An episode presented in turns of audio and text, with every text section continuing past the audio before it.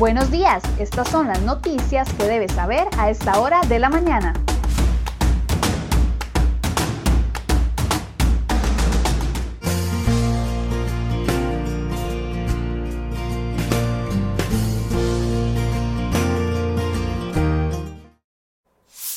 Miércoles 11 de noviembre, muy buenos días, muchas gracias por acompañarnos en una edición más de CR Hoy Noticias. Damos inicio de inmediato con las informaciones que hemos preparado para el día de hoy.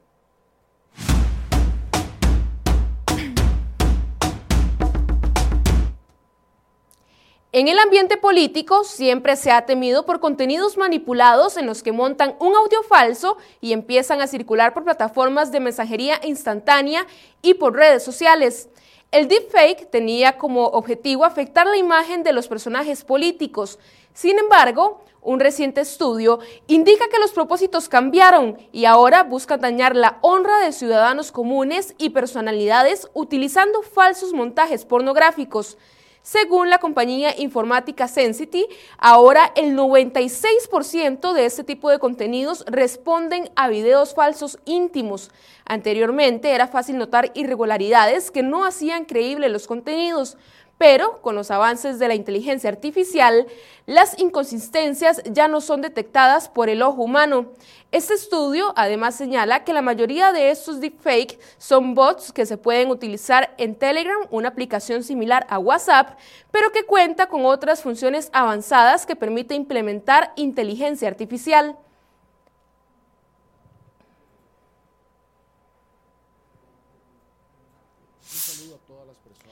El repudio popular hacia la administración de Carlos Alvarado alcanzó los niveles más altos desde noviembre del 2018, según la más reciente encuesta del Centro de Investigación y Estudios Políticos de la Universidad de Costa Rica, CIEP. En noviembre, el respaldo popular del presidente cayó a solo un 15%, mientras que 66 de cada 100 encuestados consideran que Alvarado no ha hecho una buena gestión. Esta posición aumenta en hombres de 35 a 54 años y vecinos de Punta Arenas y Limón. La valoración hacia el gobierno en cuanto a la atención de la pandemia no ha cambiado desde agosto. La encuesta también revela un pesimismo hacia la situación económica y la preocupación por los altos índices de desempleo. Un 87% de la población considera que la situación económica de nuestro país es mala o muy mala y 27 de cada 100 personas menciona al desempleo como el principal problema del país, seguido del costo de la vida y la situación económica. La primera parte de esta construcción Diputados de distintas fuerzas políticas le exigieron al gobierno obedecer la orden de un juez del Tribunal Contencioso Administrativo y eliminar de una vez por todas la restricción vehicular sanitaria. El legislador liberacionista Roberto Thompson, el socialcristiano Pablo Heriberto Abarca, Flóriga Segreda de Restauración Nacional y los independientes Eri Rodríguez y Dragos Dolanesco se sumaron a este pedido. Estos diputados coincidieron en que la restricción vehicular sanitaria no logró contener el avance de la pandemia del COVID-19 en el país y descalificaron los argumentos del gobierno para mantener vigente la medida. De forma textual, Thompson dijo que pareciera que esto es consecuencia de que el gobierno no pudo demostrar en las instancias judiciales todos los argumentos para sostener la restricción vehicular. Además, Abarca calificó como muy curiosa la insistencia del Ejecutivo de mantener la restricción vehicular sanitaria, pues según señaló, se suponía que iba a contener al COVID y no lo está haciendo.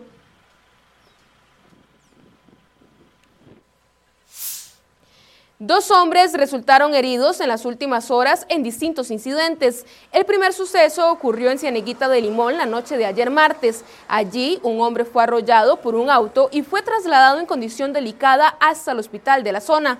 El segundo accidente ocurrió en Aguasarcas, a dos kilómetros hacia Ciudad Quesada. El conductor de un vehículo liviano sufrió heridas de gravedad tras chocar contra la baranda de un puente.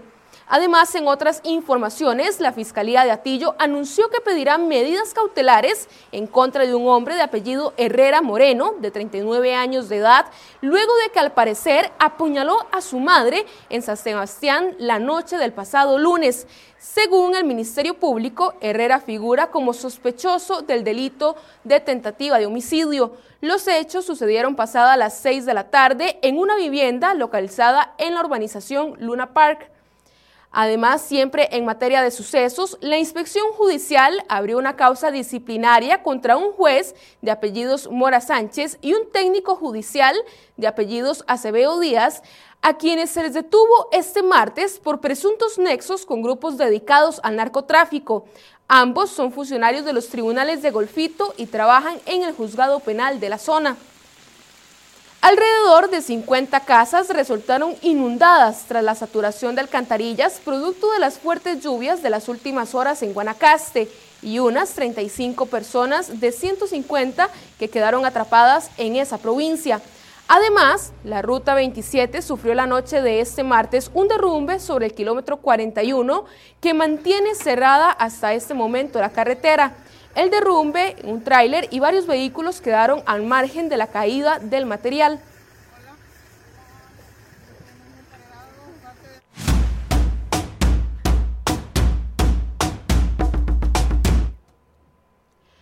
Un caso COVID-19 en el servicio de cirugía y la alta demanda pusieron a correr este martes al Hospital San Vicente de Paul en Heredia a tal nivel que debieron enviar a pacientes al Hospital México. La Dirección Médica del Centro de Salud Florense informó que coordinó con el Hospital México para la atención de enfermos que requieren mantenerse en observación en camillas u hospitalización.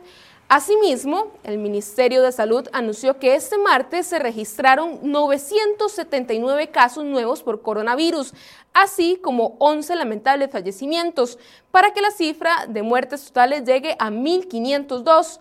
Además, 72.941 personas se han recuperado del COVID-19, mientras que en los hospitales se encuentran 492 pacientes. De ellos, 196 están en cuidados intensivos. Por su parte, la Comisión Nacional de Emergencias anunció que los cantones de Orotina, Poás, Sachí, Sarapiquí y Avangares pueden pasar de alerta naranja por la cantidad de casos que han registrado en los últimos días. Asimismo, la comisión anunció que dará la actualización de alertas de los cantones cada dos semanas y no semanalmente, como lo venía haciendo desde hace varios meses.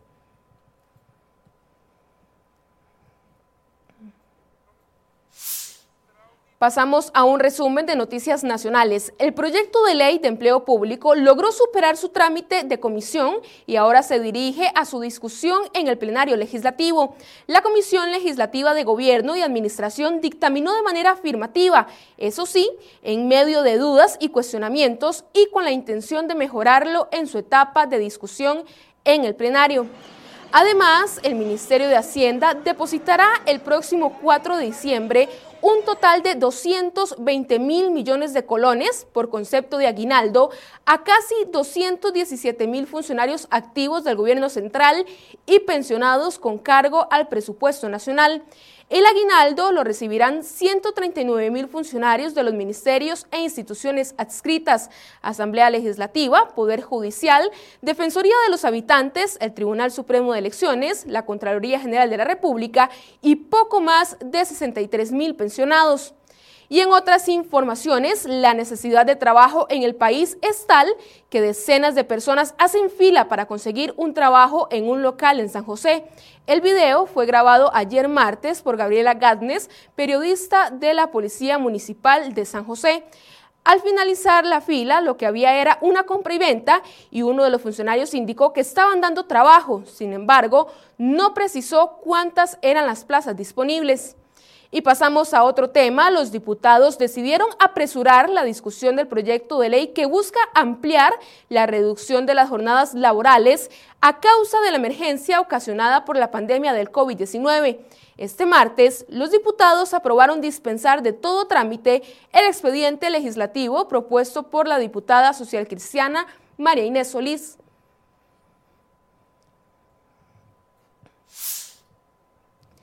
En el país, popularmente se dice que un escándalo no dura más de tres días.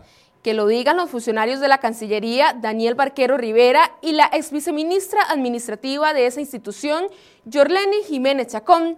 Ellos salieron sin ninguna sanción por el polémico caso que protagonizó Barquero hace casi un año, tras el cual se le conoce como cafecito con oro.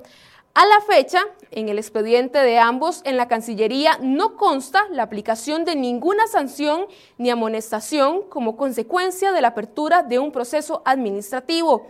Esto a pesar de que el presidente de la República, Carlos Alvarado, ordenó establecer medidas disciplinarias. El capítulo de Cafecito con Oro quedó solamente en un desperdicio de recursos públicos con el costoso viaje a Emiratos Árabes, los viáticos y el regreso temprano del funcionario. Además, en medio de los cuestionamientos de los diputados de oposición, el canciller de la República, Rodolfo Solano, defendió su decisión de nombrar a dedo a su asesora Natalia Córdoba como la nueva directora jurídica de la Cancillería. Según el ministro, el objetivo de su decisión fue el no abrir un concurso para no nombrar a Córdoba.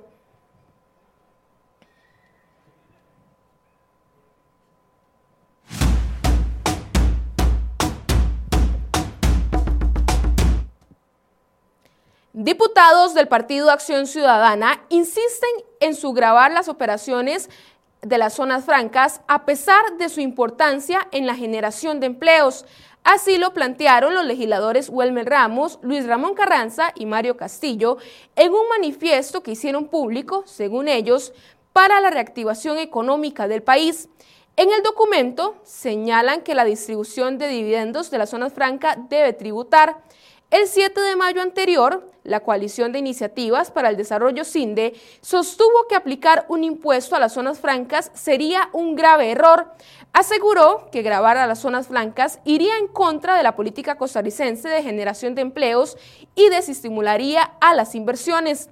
Los tres legisladores del PAC también insisten en plantear la implementación del impuesto de renta mundial y global, a pesar de las dudas que existen entre diputados de oposición.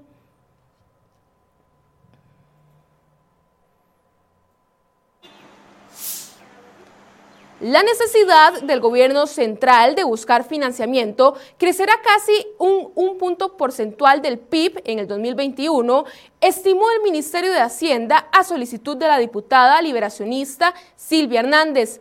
Este casi 1% del PIB equivale a unos 380 mil millones de colones. De acuerdo con la información que Hacienda le entregó a la parlamentaria, mientras este 2020 sus necesidades de endeudamiento equivaldrían a un 14.1% del PIB, en el 2021 subirán a un 15% de la producción nacional. Este año, Hacienda espera cubrir sus necesidades brutas de financiamiento mediante una combinación de recursos externos provenientes de créditos multilaterales y con el dinero de los eurobonos que colocó hace un año. El resto de los recursos, un 7.1% del PIB, vendría del endeudamiento en el mercado interno. La cartera detalló que este año mantiene un plan de financiamiento con recursos externos junto con algunos préstamos tales como los 500 millones de dólares con la Corporación Andina de Fomento CAF y los 380 millones de dólares de la Agencia Francesa de Desarrollo, en conjunto con el Banco Interamericano de Desarrollo BID. Toda la información y todos los detalles los puede leer en crhoy.com. Desde abril, en que mostró su valor más bajo del año hasta esta semana, el precio del dólar con respecto al colón subió un 9%, lo que significa que cada costarricense endeudado en esa moneda ahora tiene que pagar ese porcentaje adicional de su bolsillo para cubrir sus cuotas. Lo mismo le pasa al gobierno al tener que asumir el riesgo cambiario de contraer deudas en dólares. Si bien no tenemos alternativas de escoger la moneda cuando esos préstamos vienen del extranjero, la diferencia radica en que esos créditos foráneos vienen con mejores condiciones de intereses que los que se pueden adquirir en el mercado local. Sin embargo, existe una importante parte de las deudas que el gobierno ha adquirido en el mercado interno también en dólares. De acuerdo a las cifras más recientes del Ministerio de Hacienda, con corte a septiembre, al menos un 23% del total de la deuda interna está colocada a una tasa fija en dólares, es decir, cerca de 4.2 billones de colones. De entrada, eso significa que ese monto ya se debió haber inflado en cerca de un 1.2% desde septiembre a la fecha, solo por el riesgo cambiario y sin involucrar o descontar eventuales pagos que se pudieron realizar en el camino.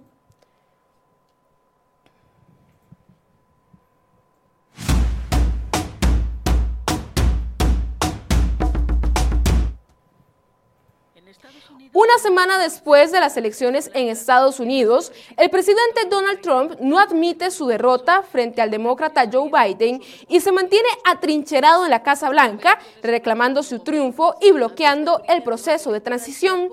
Trump tuiteó ayer, martes, ganaremos, y agregó que están progresando mucho, los resultados comienzan a llegar la próxima semana. Asimismo, Trump hizo hincapié en su eslogan de campaña, hagamos a Estados Unidos grande otra vez. En una decisión sin precedentes en un presidente estadounidense, Trump está disputando una elección perdida, negándose a ceder ante su oponente y presentando impugnaciones judiciales sin pruebas significativas. Sobre este tema, el presidente electo de Estados Unidos, Joe Biden, dijo que ante la negativa del mandatario Donald Trump de admitir su derrota en las elecciones de Estados Unidos, y es algo embarazoso y se reflejará mal en su legado.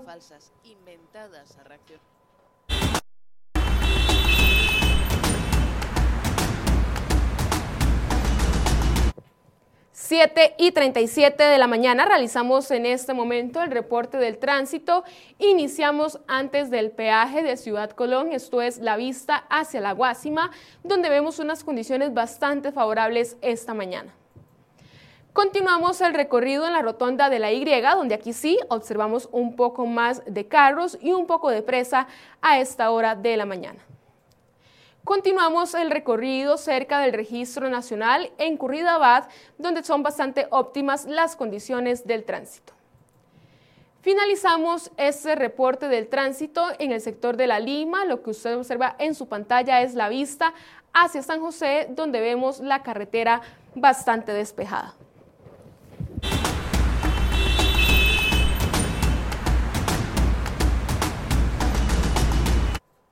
Finalizamos esta edición de CR Hoy Noticias. Muchas gracias por su compañía. Recuerde, a partir de las 8 de la mañana, el programa Enfoques aquí en la cuenta de Facebook de crhoy.com. Que tengan un excelente día.